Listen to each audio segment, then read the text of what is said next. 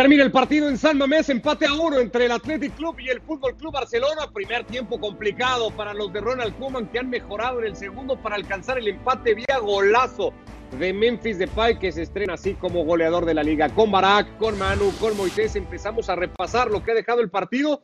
¿Por qué le costó tanto al Barça Barak, sobre todo tomando en cuenta lo superado que se ha visto hoy el equipo en la primera mitad?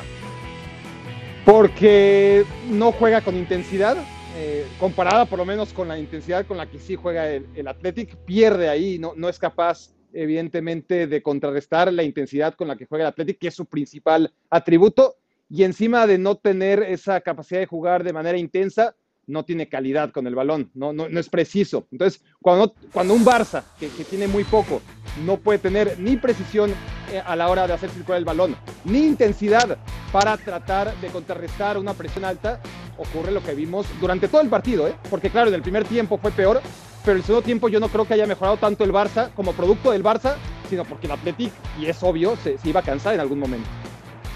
Increíble la opción que se perdía Braithwaite muy temprano en el partido. Peleaba Iñaki Williams aquí con Eric García y luego la salida de Neto. Empezaba a, ejercer dominio de partido ya a estas alturas el conjunto vasco que tardó un poco, Manu, en, en encontrar el premio a lo que fue sobre todo la primera mitad ofrecida hoy en San Mamés.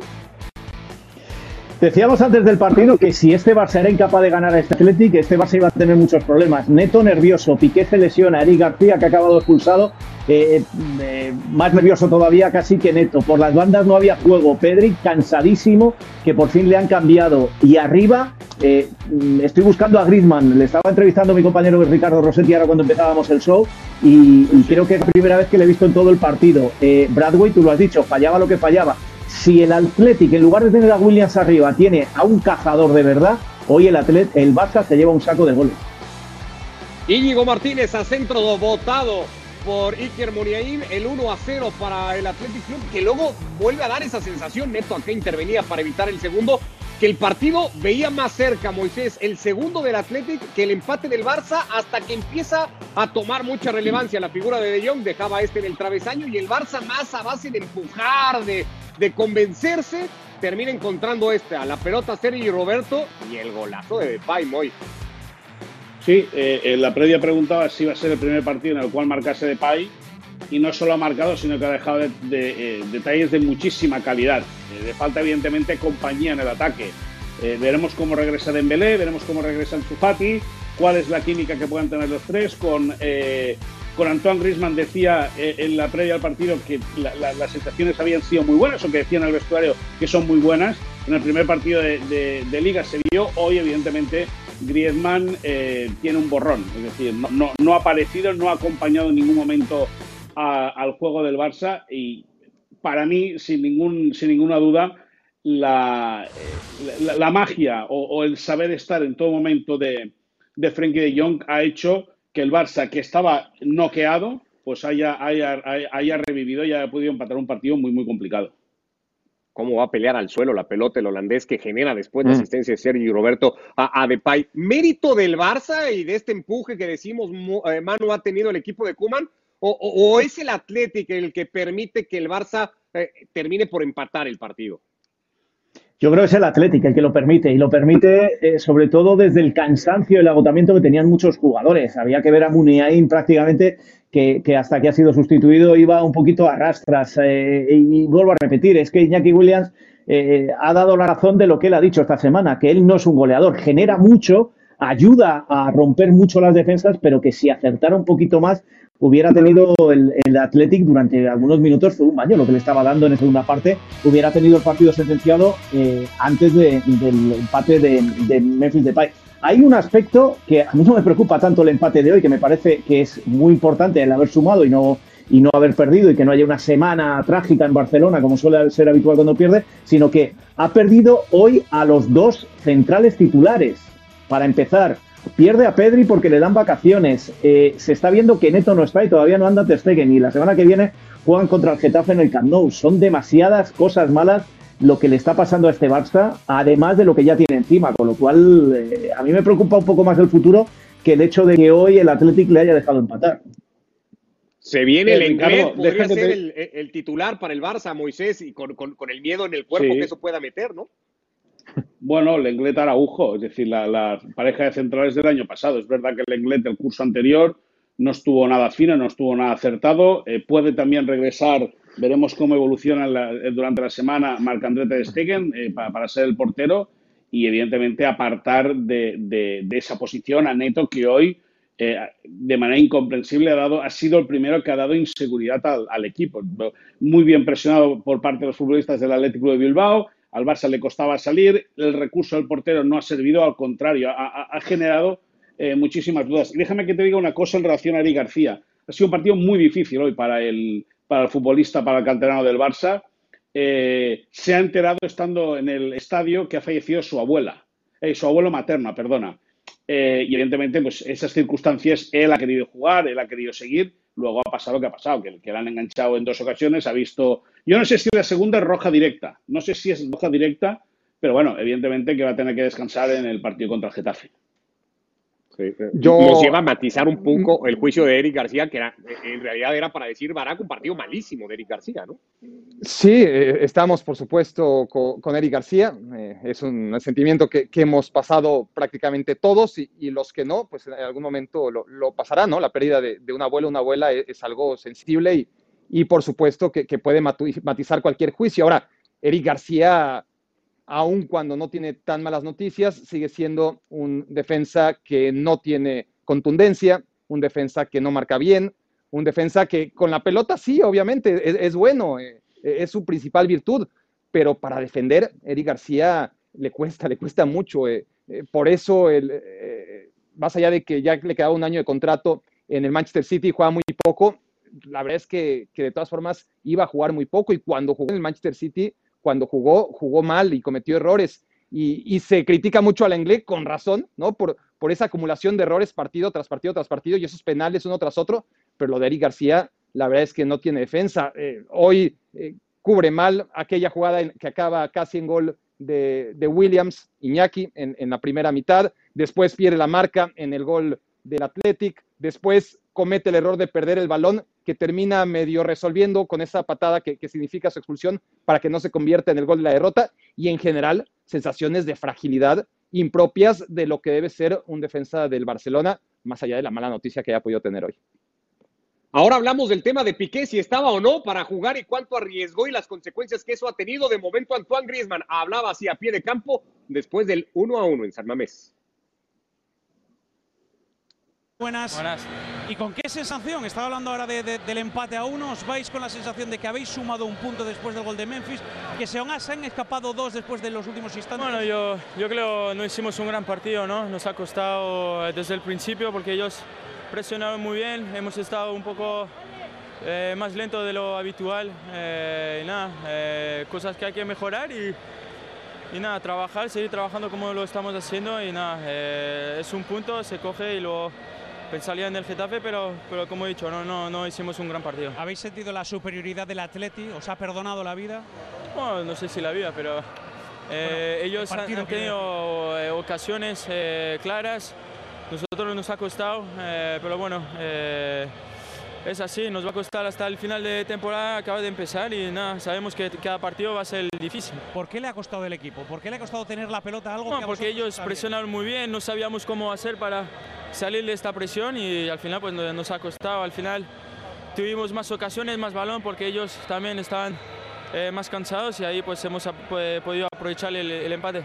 Estamos hablando, la, lo estaba comentando Álvaro Benito en la retransmisión, pedirte que pisases un poquito de área. Vamos a ver a un Anton, Antoine Griezmann que pise más el área esta temporada. ¿Qué es lo que quiere de Ticuman ahora sin Messi en el equipo?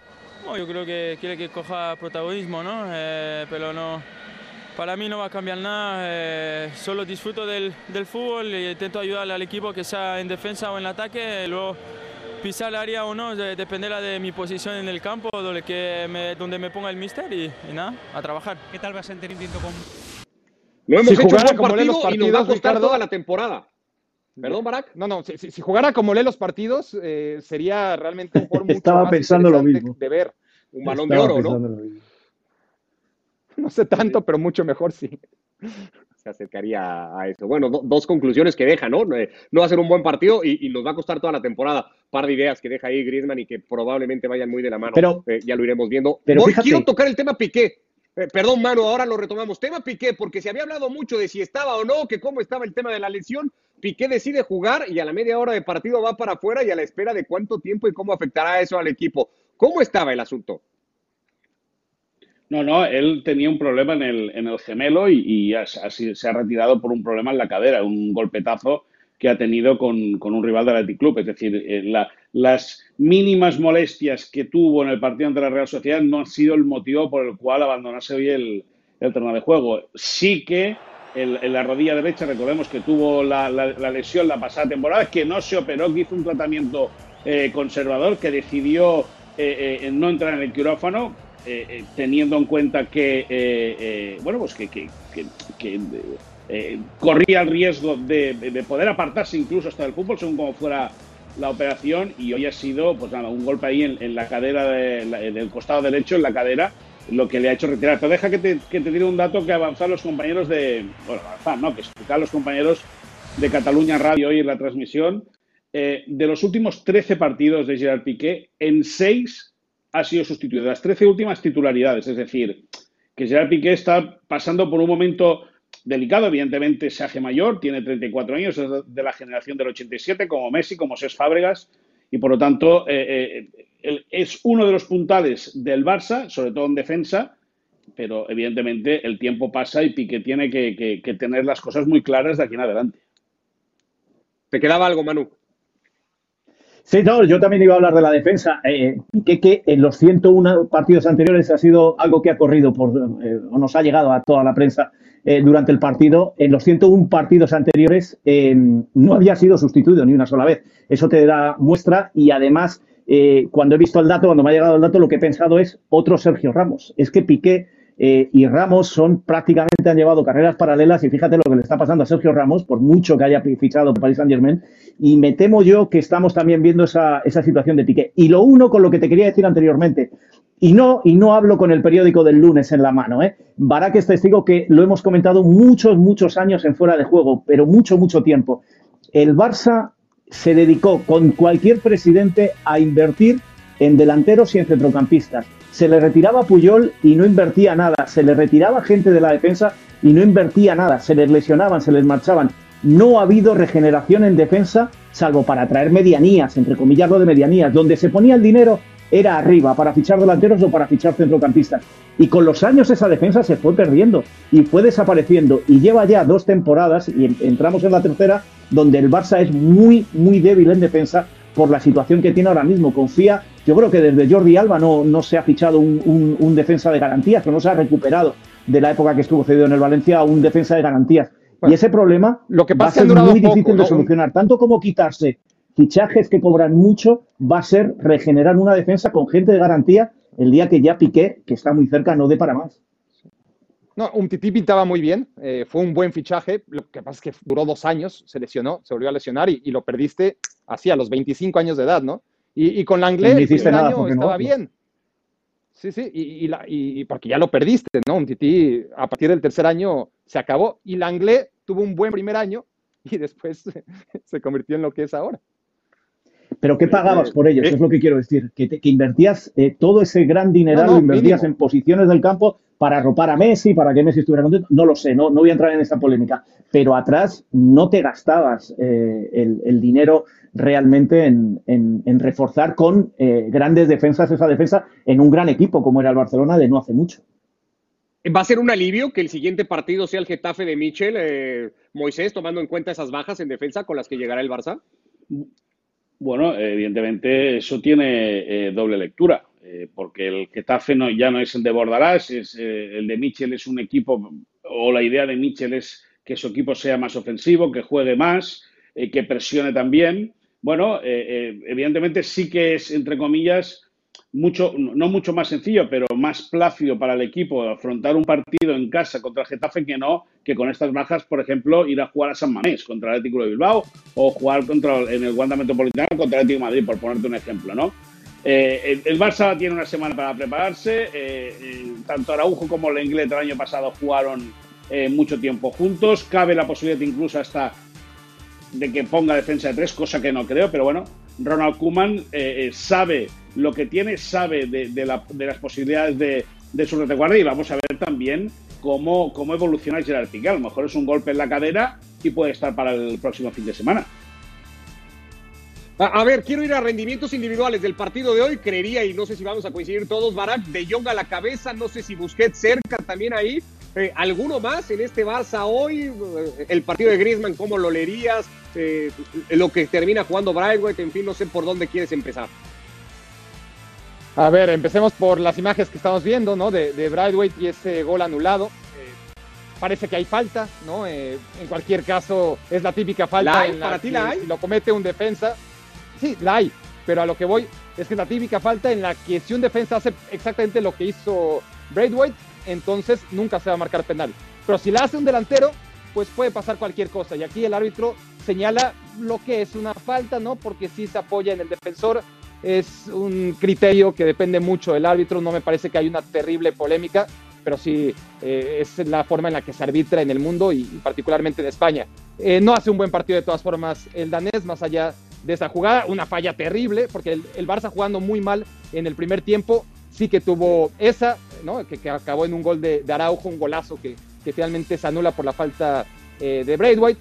No hace un partido el Barça correcto el primer tiempo, pero sí que tiene esas acciones individuales que falla Braithwaite en, en una jugada increíble de cara a la portería. Por lo demás, sí, destacaría lo de De Jong, porque puntualmente tuvo esa barrida eh, sensacional ¿no? sobre Iñaki en el primer tiempo y luego genera eh, ese tiro al travesaño y, y, más o menos cuando se cansa, cuando se cansa el Athletic Club, por fin toma las riendas de un partido que debió haber tomado mucho antes. Pedri cansado ya no le puede ayudar. Pedri, la verdad es que es un tipo necesario, pero no está marcando diferencias y ni quien lo señale por la edad que tiene y por los kilómetros que ha acumulado. Y finalmente, para no abordar uno por uno, hay que destacarlo de Araujo, ¿no? Porque Araujo entra por Piqué y, tiene toda la personalidad y toda la presencia y la velocidad y todo lo que le falta a Eric García le sobra a Araujo.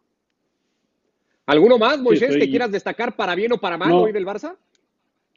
Bueno, eh, de esta ha hecho un partido eh, muy, muy justito, pero es verdad que cuando el Atlético Club de Bilbao ha, mostrado síntomas de cansancio, en ese tramo en el cual el Barça ha empatado el partido y antes de ser relevado, pues también ha tenido apariciones interesantes. Pero yo, eh, más allá, más allá de, de, de, de Yonki y de Busquets, que para mí han sido los mejores del Barça sin ningún tipo de duda, la presencia de Araujo ha sido clave. Estoy muy de acuerdo con Barat, porque además con el 0-0 eh, salva salva un gol, ha sabido estar muy atento a su marca, ha estado muy atento en la cobertura, no se ha complicado con el balón en los pies, que no es, que no es su punto fuerte. Por lo tanto, un partido completo de, de Eric Araujo, de Eric Araujo, de, de, Ronald Araujo, mientras estaba en el terreno de juego sustituyendo a Piqué. Para cerrarlo rápido, Manu, y darle un poquito al equipo de Marcelino, se habló todo el, todo el tiempo, Marcelino lo dijo ayer, le preguntaron, había hablado Iñaki Williams, ¿cómo va a solucionar y cómo va a lidiar el Athletic Club con esta falta de gol que ha vuelto a ser muy evidente hoy eh, eh, en sus mejores ratos de partido. Es muy, muy, muy difícil que la, que la pueda cambiar en estos momentos, entre otras cosas por lo que es el Athletic. Lo, recordamos una vez más para la audiencia que todavía no lo sepa. El Athletic solo juega con jugadores vascos, eh, no juega vascos riojanos navarros o del sur de, de Francia, del País Vasco francés no juega con otros desde su nacimiento y tiene ciento y pico años. Y eso hace que su mercado para fichar delanteros sea muy, muy reducido. Ahora mismo no se habla de, otra cosa, eh, de, fichajes para la delantera y, de lo que sí se habla, y, lo, digo con conocimiento de causa, es como Marcelino está trabajando con Iñaki Williams para corregir ciertos, ciertos errores. Insisto, es muy bueno Iñaki Williams, es un hombre que rompe defensas, pero es un hombre que no tiene ese instinto matador cuando llega al, al final. Ha tenido un par de ellas con Neto, donde Neto, por muy mal partido que ha hecho, se le ha llegado a adelantar. Con lo cual ahí es un problema que tiene el Atlético de Bilbao, que insisto, me parece que es un equipo eh, que, sí, cuando se junta y se junta contra un Barcelona tan mediocre como el de hoy, puede, puede dar la nota y puede ser noticia, pero cuando juega contra el Elche y empata cero como la semana pasada, deja al descubierto muchas de sus carencias. No creo que este Atlético esté para luchar por mucho este año en la liga y tiene ese problema, que es que no puede fichar. Bueno, había hablado en la previa del partido Iñaki Williams de la era post-Messi en el Barça y dijo, nosotros tuvimos la nuestra post a, Duris. Hubiera podido parecer una exageración, pero es que ante la falta de gol tan evidente, pues sí, para el Athletic representa algo similar en cuanto a lo que fue. Lo que le viene a los dos de cara a la última fecha, porque habrá el primer parón por eliminatorias mundialistas en el mes de septiembre, así que el Barça, ya lo decíamos, tendrá que ir contra el Getafe ahora de Michel a jugar ese partido antes de que la liga pare. Eh, después vendrá Sevilla, un partido muy bravo que tendrá que jugar eh, de visita, recibirá al Granada, irá a Cádiz y será local contra el conjunto de Paco López el próximo 25 de septiembre. Todo esto después, insistimos, del parón por la eliminatoria.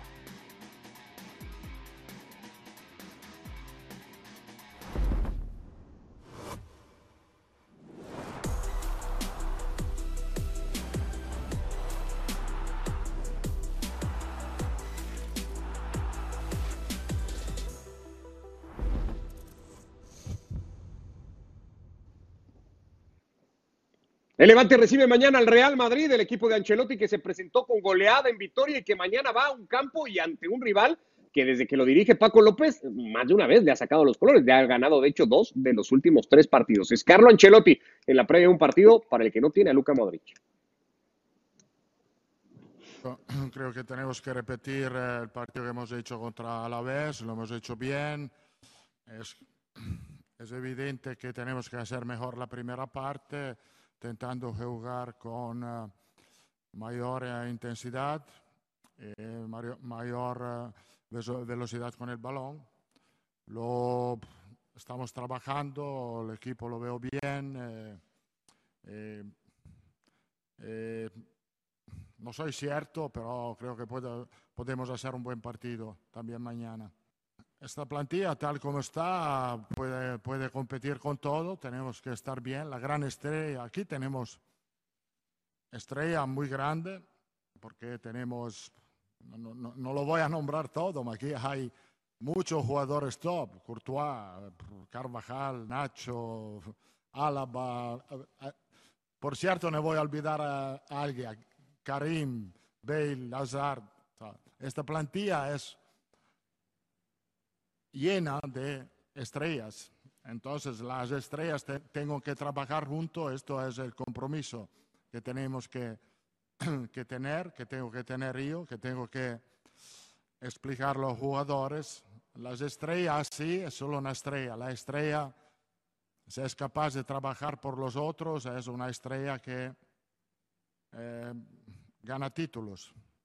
Uh, son dos casos distintos en eh, Modric es un pequeño problema que ha tenido el entrenamiento. No sé si puede jugar contra el Betis.